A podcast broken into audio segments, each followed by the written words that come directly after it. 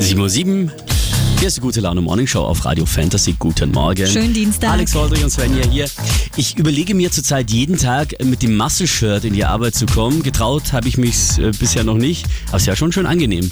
Ja, bei den Temperaturen. Ja, jetzt haben wir Glück, dass im Radio die Regeln, äh, was Klamotten betrifft, relativ locker sind. Ihr seht uns ja nicht. Also in Wahrheit moderiere ich ja nackt. Ähm. Nein. Also, Muscle-Shirt wäre auch bei uns zu viel, aber kurze Hose und T-Shirt kein Problem. Auch Spaghetti-Triatop und kurze luftige Hose bei mir heute, kein Problem. Aber es gibt ja auch noch die äh, eher uncoolen Jobs. Guten schön. Morgen, Stilberaterin Janine Katharina Pötsch.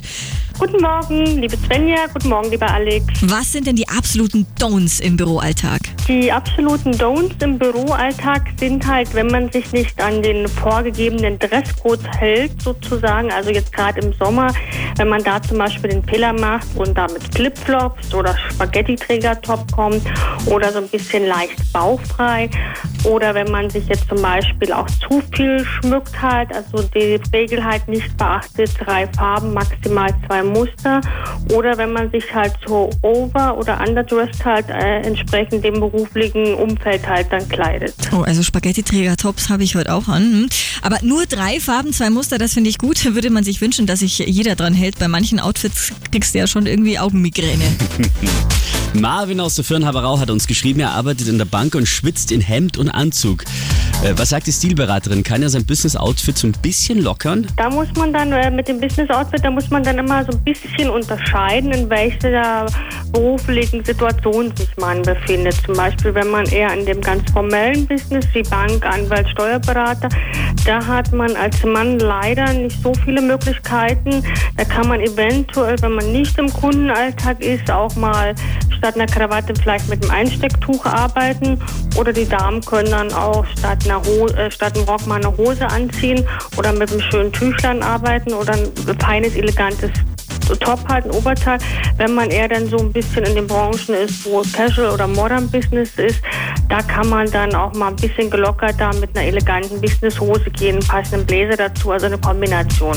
Gibt's denn noch mehr Tricks der Stilberaterin gegen die Hitze im Büro? Die Männer haben es dann leider, wenn sie wirklich in einem ganz traditionellen Business arbeiten, was man schon erwähnt hatte, Bank, Steuerberater, Anwalt und Co., leider da keine Möglichkeit, ähm, das ein bisschen angenehmer zu gestalten. Da empfehle ich dann eher, dass man sich bei den sehr hohen Temperaturen lieber vielleicht noch ein zweites Hemd einpackt, falls man dann doch etwas schwitzt. Und Oh bei ja. den Damen, wenn sie zum Beispiel jetzt keine Strümpfe tragen möchten mit einem Rock oder einem Kleid, dann lieber dann auf eine schöne Hose aus einer leichten Baumwollqualität halt zurückgreifen. Da haben wir es da ein bisschen leichter, aber auch da gilt, dass man trotzdem immer leichte Söckchen anziehen sollte, die bis zum Knie gehen, so dass man dann keine nackten Beine sieht. Dankeschön, Stilberaterin Janine Katharina Pötsch. Also jetzt äh, sind wir bestens informiert über die Do's und Don'ts bei der Hitze in der Arbeit, was die Klamotten betrifft. Und ich habe noch einen ganz anderen wichtigen Hitzetipp.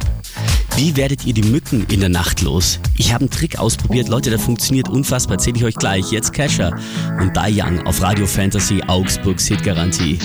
I